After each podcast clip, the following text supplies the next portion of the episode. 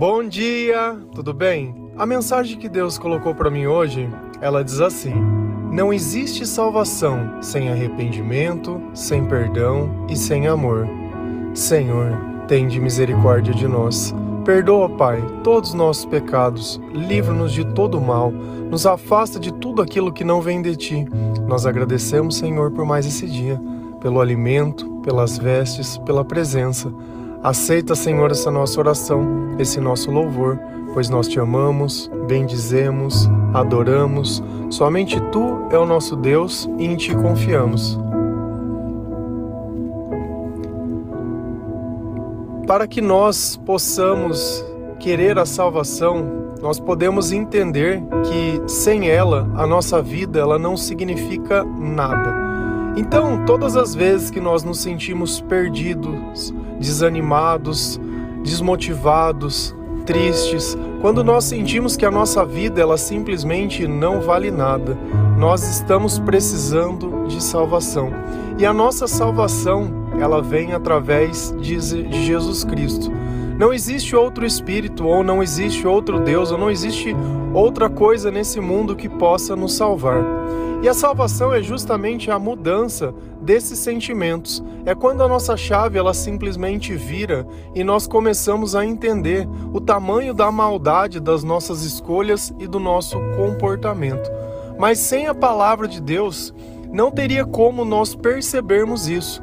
Porque o comportamento normal do mundo é o pecado. Então, se alguém bate em mim, o que é o normal? Eu bater de volta. Se alguém me xinga, eu xingo de volta. Se alguém me faz mal, eu faço mais mal ainda. E a gente sempre é um espelho do outro, mas de forma ruim. E Cristo diz: não, não, não é, não é assim que funcionam as coisas. Nós estamos aqui para viver algo maior. Nós estamos aqui para viver o amor em toda a sua plenitude. Então, não vamos dar espaço para que essas manifestações dessas coisas aconteçam dentro de nós. Então, bem no comecinho, quando a gente olha João Batista, lá no deserto, ele dizia: "Olha, se arrependam, pois o reino de Deus está perto". E o povo não entendia muito bem que mensagem era aquela porque de alguma forma eles vinham seguindo o que os profetas diziam, só que eles seguiam apenas o comportamento. É como se eu fosse na missa ou eu fosse na igreja simplesmente para ouvir a palavra, mas eu saio de lá e continuo fazendo tudo que exatamente as outras pessoas que não vão fazem. Então, que diferença faz a igreja na minha vida? E foi justamente para isso que Jesus veio para dar um entendimento melhor da palavra e das coisas. Por isso que quando nós começamos a ler a palavra de Deus e deixamos que o Espírito Santo nos conduza, nós começamos a perceber também dentro do nosso comportamento, dentro dos nossos pensamentos, que aquilo não vinha de Deus e que todas aquelas coisas, elas não traziam nada de bom para minha vida. A inveja, ela não faz bem para ninguém. A raiva, ela não faz bem para ninguém. Quando eu minto, muito menos. Se eu me sinto a pior pessoa do mundo, se eu me sinto triste, se eu me sinto incapaz, nada dessas coisas faz bem para o nosso coração. E aí aconteceu algo que João Batista, ele foi morto. Mas nessa época Jesus, ele já estava lá e ele ficou sabendo dessa notícia. Você sabe o que aconteceu depois disso? A mesma mensagem que João passava de arrependimento, Jesus tomou para si. Se a gente vai lá em Mateus 4, versículo 16 e 17, a palavra do Senhor lá diz assim: O povo que vivia nas trevas viu uma grande luz. Sobre os que viviam na terra da sombra da morte, raiou uma luz. Daí em diante, Jesus começou a pregar: Arrependam-se, pois o reino dos céus está próximo. Coisa que a gente precisa perceber é que a mensagem ela seria dita seja por João Batista, fosse por Jesus ou fosse por qualquer pessoa. Essa mensagem das boas novas do reino de Deus e do arrependimento. Às vezes a gente fica preocupado que se nós pararmos de fazer algo não teria continuidade. Olha como foi curioso isso que aconteceu. A mensagem de João Batista após ele ser morto, se tornou a mensagem de Jesus. Mas a parte mais importante, esse povo, onde que ele vivia? Vivia nas trevas, vivia num, numa, no vale das sombras da morte. E quando eles viram essa luz, eles precisavam se arrepender. Sabe por que essa mensagem ela é dita exatamente desse jeito? Vamos imaginar que nós vivêssemos dentro de um quarto escuro, que nós não conseguimos ver nem a nós mesmos, nem as roupas que nós vestimos, nem se nós estamos sujos ou estamos limpos, nós não conseguiríamos ter discernimento sobre nada. Mas a partir do instante que uma luz se acende, nós iríamos poder ver tudo aquilo que acontece conosco. E a palavra de Deus, ela é a nossa lâmpada, e ela deixa bem claro isso, que através da palavra de Deus essa luz ela vem sobre a nossa vida. Só que para que essa luz ela possa permanecer, é preciso o quê? Arrependimento. E o que é o arrependimento?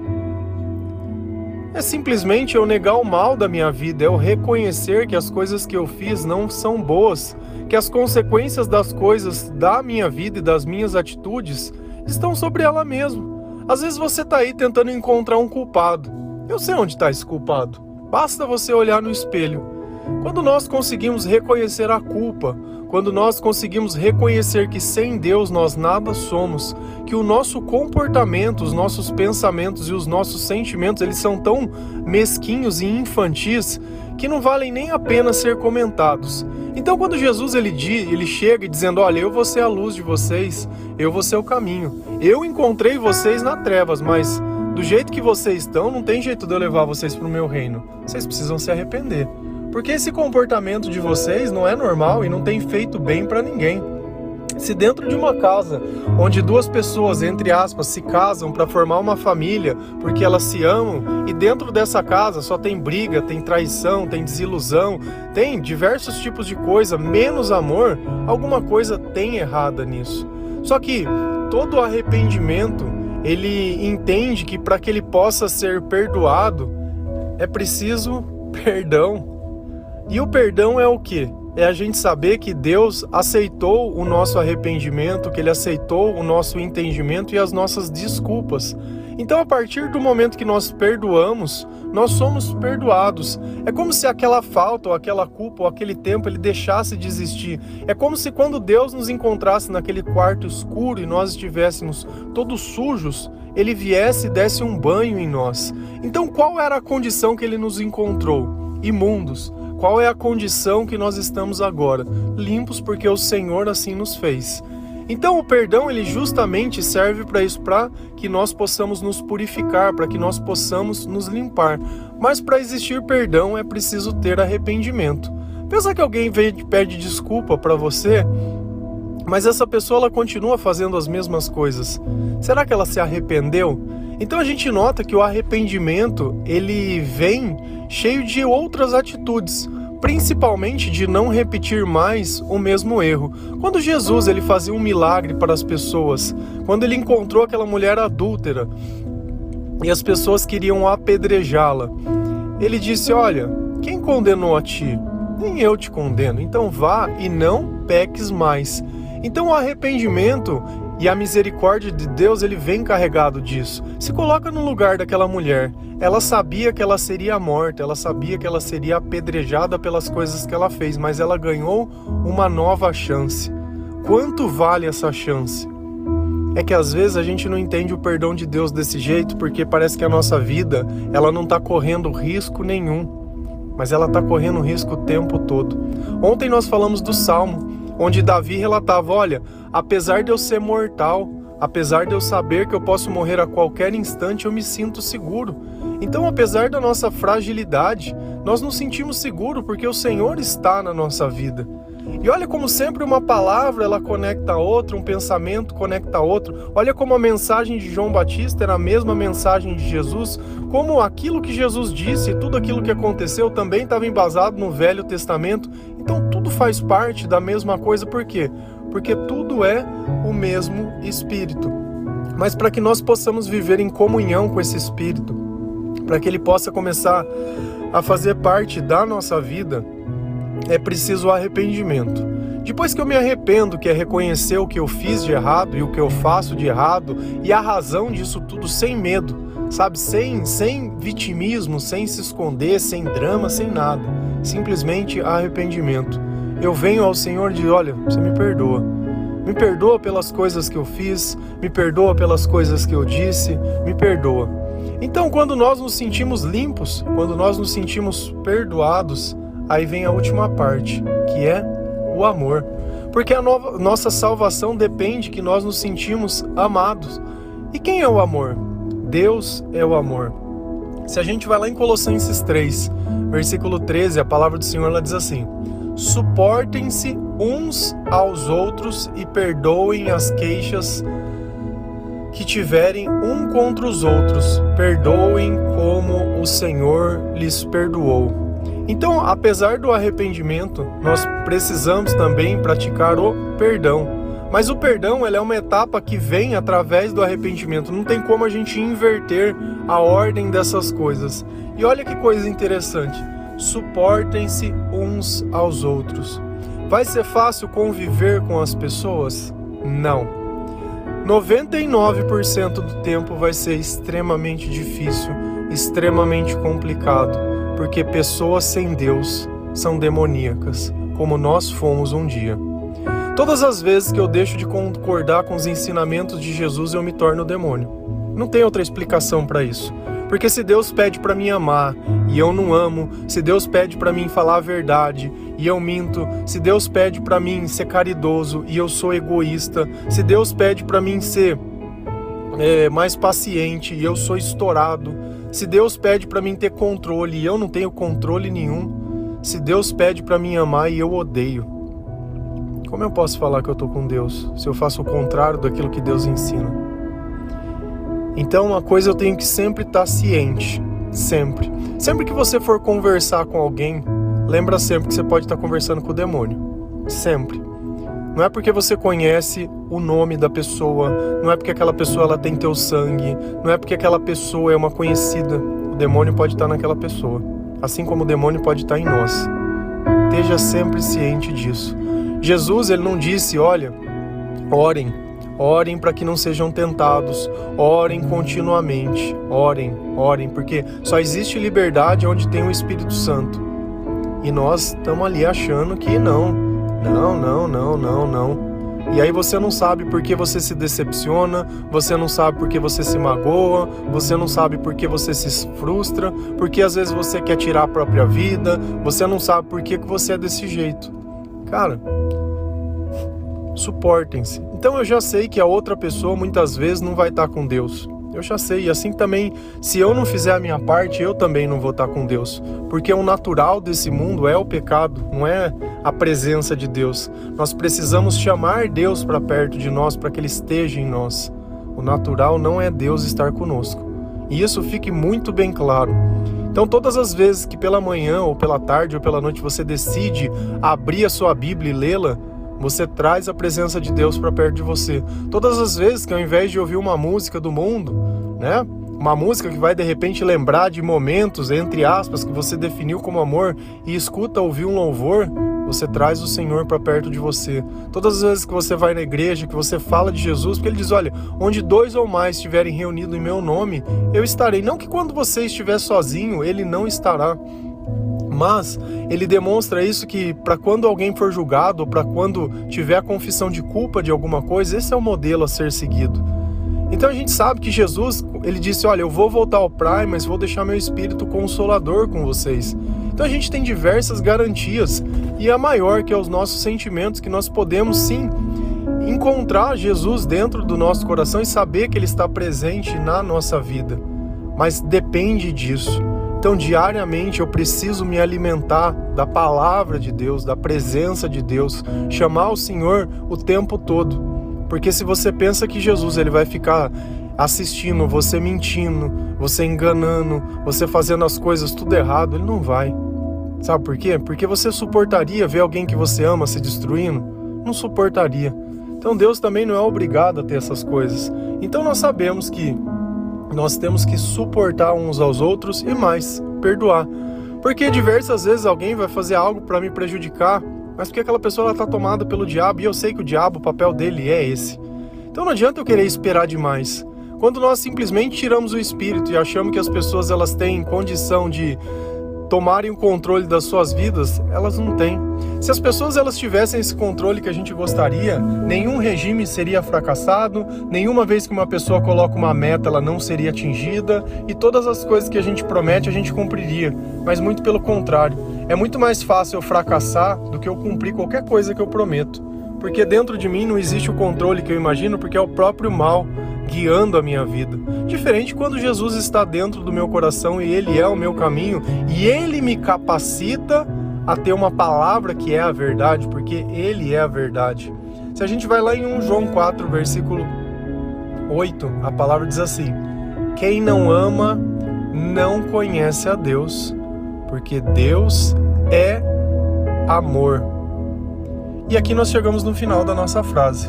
Não existe salvação sem arrependimento, sem perdão e sem amor. Então, a partir do momento que nós perdoamos, nós conhecemos a Deus, e por conhecer a Deus, nós exalamos o seu perfume, que é o amor. Então, nós conseguimos ter atitudes melhores, atitudes que nós nunca teríamos, de perdoar, de relevar, de silenciar, de olhar às vezes um pouco mais adiante, de saber que às vezes as coisas não vão se resolver nem no grito e nem no tapa, de às vezes saber que abrindo mão de certas coisas é muito melhor do que eu ficar lutando para ter contato com alguém que não vai me levar para lugar nenhum. Às vezes a gente tem que ter sabedoria. Jesus, em diversos momentos, ele tendo todo o poder do mundo, ele decidiu fugir. E por que, que ele fugia? Ele podia matar e exterminar todo mundo. Se ele quisesse, nem pela cruz ele teria passado. Você sabe por que ele fazia isso? porque era mais importante ele cumprir o que estava nas Escrituras, cumprir as suas palavras e fazer exatamente aquilo que ele disse que faria, do que propriamente demonstrar poder. A obediência é a maior forma de amor, é a maior forma que nós podemos ter de demonstrar para Deus que nós confiamos em tudo aquilo que Ele diz. E eu sei que não é fácil, não é fácil. Deus diz: olha, no mundo tereis aflições, mas tem de bom ânimo pois eu venci o mundo. Então, para que nós possamos ter uma vida digna no meio de tantas pessoas, onde nós vamos ter queixas, onde nós vamos nos frustrar, onde nós vamos passar por diversas coisas. Nós devemos escolher estar perto de pessoas que têm um comportamento semelhante ao nosso, que buscam a presença de Deus incessantemente, que têm temor ao Senhor, que erram sim, mas não têm medo de pedir perdão, de pedir desculpa e que tentam sempre ser melhores. Essa ideia de relacionamento o tempo todo, nossa, chega a ser cansativo é duro quando a gente olha pessoas que Deus ama tanto se vendendo a um preço tão barato, a troco de uma cama, a troco de um copo, a troco de nada, e depois não sabe porque tantos vão e vêm e ninguém fica. As pessoas nos conhecem através da nossa beleza, muitas vezes, ou através do seu interesse, mas elas vão embora por causa do nosso comportamento. E tem pessoas que só sabem reclamar, reclamar, reclamar, o tempo todo reclamando. Quando não estão reclamando, estão contando uma história antiga, ou estão se vitimizando, ou isso e só. Sempre se queixando, queixando, queixando. Se eu perdoei, eu não tenho mais do que me queixar. Esse é o ponto em questão. Eu não preciso mais falar de que eu estava sujo se o Senhor me limpou. Eu não preciso mais falar daquela vida que eu vivi na escuridão se a minha realidade agora é a luz. Eu tenho que sim mostrar arrependimento através do meu comportamento. Então, se antes eu bebia, hoje eu não bebo mais. Se antes eu vivia de forma promíscua, hoje eu não vivo mais. Se antes eu me comportava como todo mundo se comporta, hoje eu não me comporto mais. Hoje os meus hábitos, eles mudaram totalmente. Me tornei perfeito, um santo? Jamais. Quem gosta de santo é a igreja. Eu não gosto, eu gosto de Jesus Cristo. E eu não tenho nada contra quem goste ou quem deixa de gostar, porque eu acho que cada um é livre para acreditar no que quiser. Mas eu duvido, e eu faço um teste. Se depois de você ler a Bíblia inteira, você vai continuar acreditando nas mesmas coisas que você acreditava antes de você lê-la. Porque uma coisa é a gente aprender Deus da boca dos outros. A outra coisa é o próprio Deus conversando conosco. O próprio Espírito Santo é totalmente diferente. É como se fosse aquela pessoa que frequenta a igreja e sai de lá e não faz nada. Diferente quando eu leio todos os dias a Bíblia.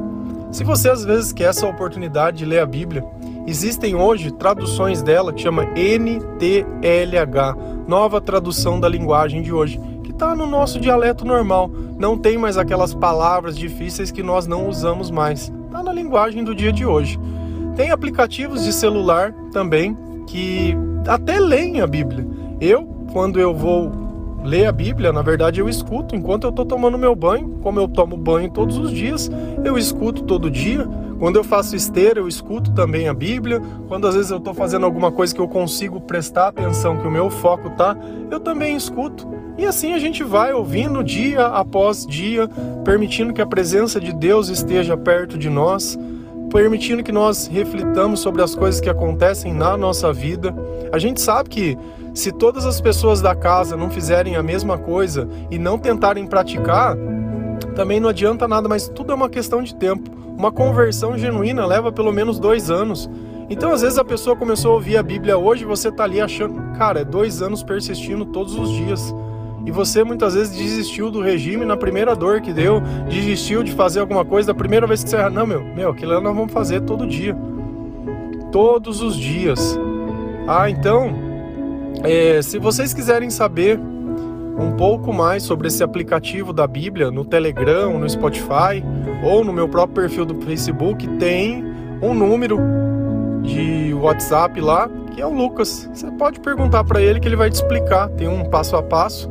E eu garanto para você uma coisa, com a autoridade que o Senhor me deu, de que a sua vida ela vai começar a se transformar. Então esteja pronto para mudanças. E a transformação que Deus dá, e, vai, nós vamos passar pelo arrependimento, pelo perdão, pelo amor, mas uma coisa nós vamos perceber, que Deus ele vai dar novos sonhos e novas oportunidades. Então esteja pronto, sabe, para que aquele velho homem, aquela velha mulher, ela seja extirpada, porque que, que vai sobrar? Um novo corpo, um novo conhecimento, uma nova sabedoria. Jesus, quando ele vem, ele vem para mostrar que as trevas e a luz, elas não têm nada a ver. Nada a ver. Amém? Que Deus abençoe cada um de vocês. Que o Senhor possa fazer você se arrepender. Arrependimento não tem vergonha nenhuma. Quando nós passamos pela humilhação de admitir que não somos bons, é o começo da salvação. Quando nós conseguimos pedir perdão para as pessoas pelo mal que nós fizemos, mas não pedir perdão para voltar atrás, para voltar para as trevas, mas pedir perdão para poder seguir para a luz, não existe experiência melhor, mas não existe nada maior que uma vida com a presença de Deus e com amor. Porque se nós amamos ao Senhor é porque nós conhecemos ao Senhor, porque Ele participa da nossa vida e nós podemos senti-lo. Amém? Que Deus abençoe cada um de vocês. Feliz a nação cujo Deus é o Senhor. Um bom dia.